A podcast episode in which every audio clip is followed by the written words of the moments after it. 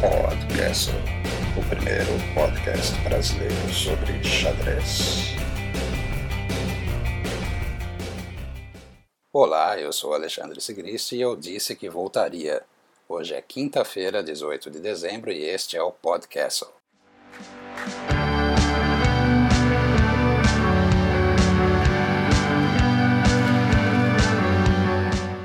Londres. O nosso Alexander Fier continua na capital do Reino Unido jogando o Brambles Masters em Hampstead.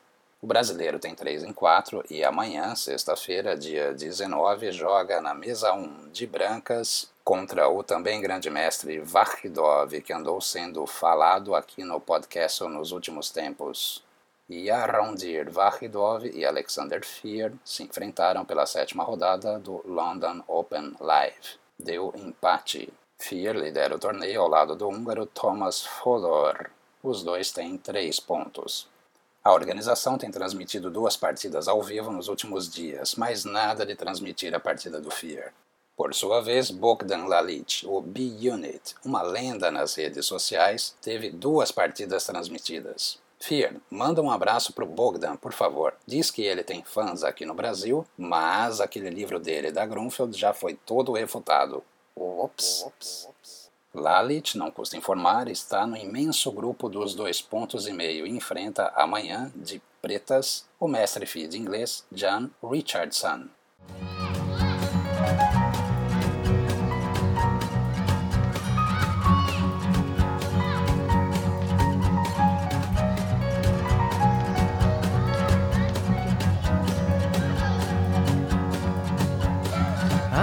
Walked to his death because he thought he'd never feel this way again.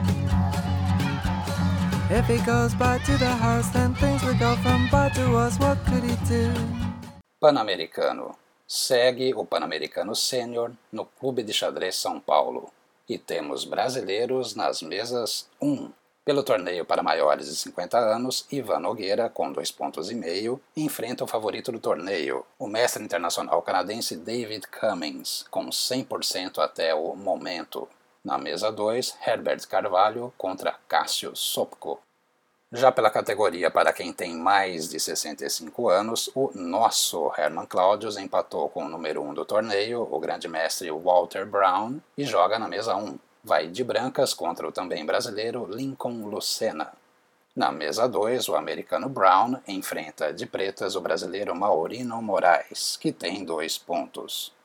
Não há transmissão ao vivo, mas pelos links do Chess Results dá para ver as partidas. Estão previstas sete rodadas e os dois torneios, o mais 50 e o mais 65, vão até domingo. Se você quiser ir lá e ver a rodada ao vivo, o Clube de Xadrez São Paulo fica na rua Araújo, número 153, terceiro andar. É só pegar o metrô e descer na Estação República. A entrada é franca, pode ir lá e ver as partidas numa boa.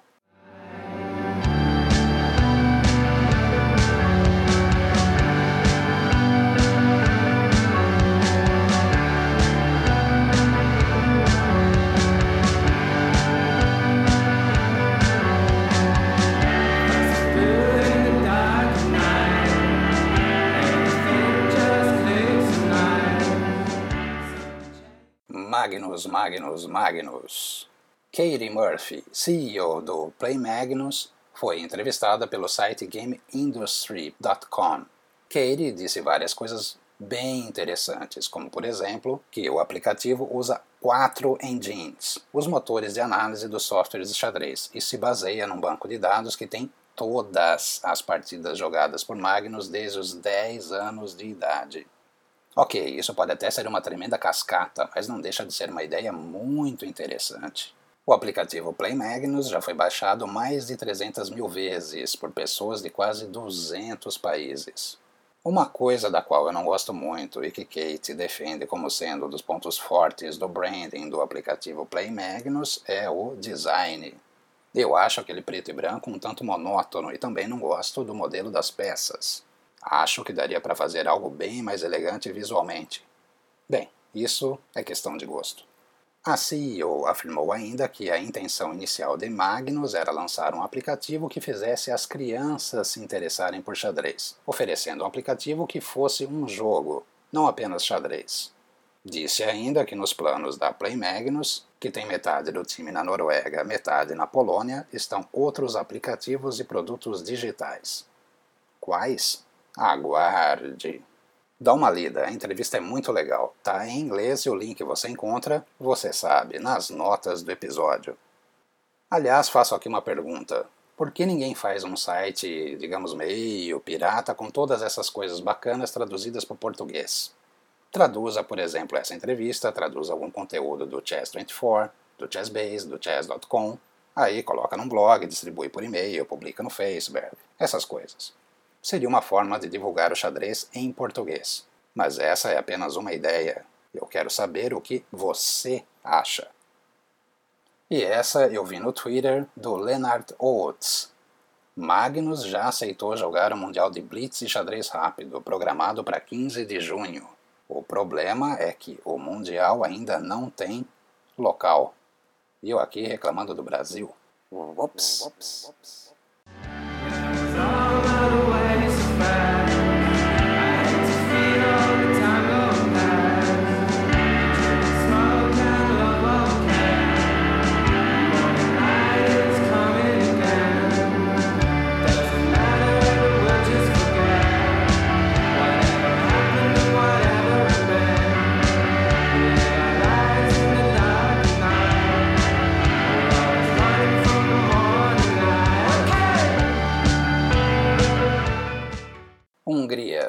Faz tempo que eu não falo nada sobre a Olimpíada Sub-16 que está sendo disputada na cidade húngara de Győr. Após sete rodadas, a liderança é do Irã. Vou repetir: a liderança é do Irã. O país do Oriente Médio é apenas o pré-ranqueado número 6, mas alcançou a liderança após bater a Rússia por 2,5 a 1,5 na rodada de hoje. Agora, o país dos ayatollahs tem 21 pontos, seguido de pertinho pela Rússia, que tem 19,5. Irã liderando, pessoal. É o que eu vivo dizendo. Cuidado, o Irã é perigoso. E até mesmo em torneios juvenis, os heróis caem. Maxim Vavolin, terceiro tabuleiro da Rússia, estava com 5 em 5, mas foi derrotado no match contra o Irã. Parham Magsodlo, de brancas, foi o carrasco de Vavolin. Jogou quase uma hipopótamo de brancas e faturou o game. Na posição final, Vavolin ia levar mate, coisas do xadrez. A Índia, pré-classificado número 1, vem em terceiro lugar com 17,5. Só que vale lembrar que a contagem que realmente importa é a dos pontos de equipe, aquela 2-1-0, e nessa pontuação Irã, Rússia e Índia estão empatados com 12. Os indianos, inclusive, vêm fazendo um belo torneio, jogando partidas bem bonitas. Vale muito a pena dar uma olhada nas vitórias deles. Murali Kartikeyan, o segundo tabuleiro, é a minha dica. Só para completar a informação, não tem masculino e feminino, é tudo junto um torneio só. Os países inscrevem cinco jogadores por time e, desses cinco, precisa haver ao menos uma menina. Teresa's calling her, the church up on the hill is looking lovely. But it didn't interest the only thing she wants to know is how, why, and when and where to go. How, why, and when and where to follow. How, why, and when and where to go. Saiu a nova edição da New in Chess, a meu ver, a melhor revista de xadrez do mundo. A edição número 8 de 2014, a última do ano, sai em versão impressa e também para iPad e Android. Na capa, Alexander Grishuk, um dos jogadores do momento. A revista traz ainda partidas do match pelo título mundial em Sochi, comentadas por Anish Giri, Nigel Short escrevendo sobre o título em Isle of Man, reportagens sobre os Grand Prix em Baku e Tashkent, além das colunas habituais de Hans Rey e Ian Timan, que você sabe também é dos nossos, e Matthew Sadler. Tem ainda Alexander Halifman naquela sessão Just Checking. A edição impressa demora um pouco para chegar, então se você quer a nova New in Chess como presente de Natal, vai ter que ser a versão digital. E se você nunca baixou uma New Chess na vida, não perca tempo. A edição 8 de 2013, a do ano passado, é grátis. Além da New Chess, a banca mais próxima também oferece a Chessbase Magazine, edição número 163. Ao contrário da revista holandesa, a revista do Chessbase existe apenas como download ou como DVD. Para o Natal vai ter que ser o download, uma vez que o DVD deve chegar aqui só na época do carnaval. Muitos temas e assuntos são os mesmos que os encontrados na New Chess, como por exemplo os Grand Prix de Baku e Tashkent, mas a Chessbase Magazine aproveita o fato de ser eletrônica para enriquecer cada edição com vídeos e trazer todas as partidas dos eventos que cobre. Muitas vezes, todas essas partidas vêm profundamente comentadas.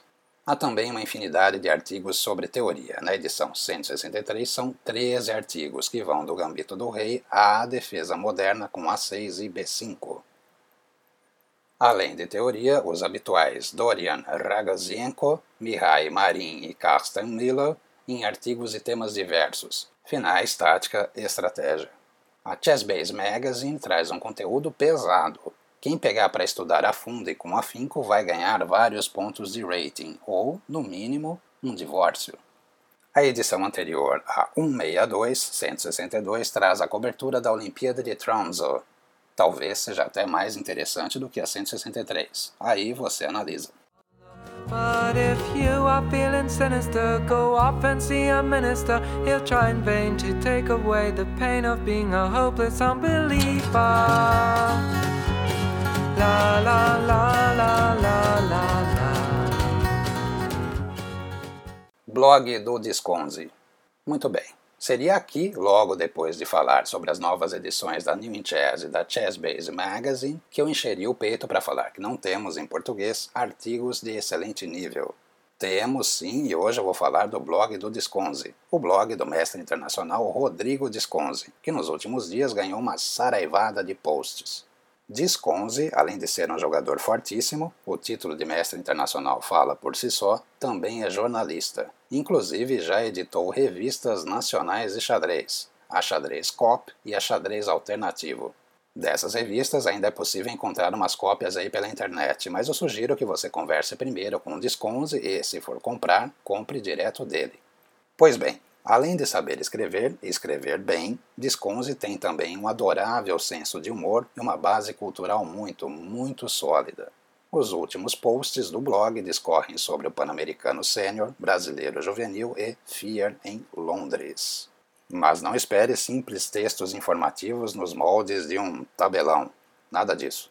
Disconze coloca diagramas, faz resumo da rodada ou do torneio, deixa alguns desafios e coloca links para o visitante baixar arquivos com partidas comentadas, ou com análises breves, análises mais profundas, análises baseadas no que o computador mostrou. Vale muito a pena ler o blog do Disconze. Sempre foi um site a ser acompanhado e agora ainda mais, pois ganhou um gás nos últimos tempos. Então, antes de qualquer outra coisa, vá agora mesmo lá no rodrigodisconze.blogspot.com Funciona sem o BR também, não tem problema. O link, você sabe, está também nas notas do podcast 34. Look at me, I'm on TV, it makes up for the shortcomings of being poor. Now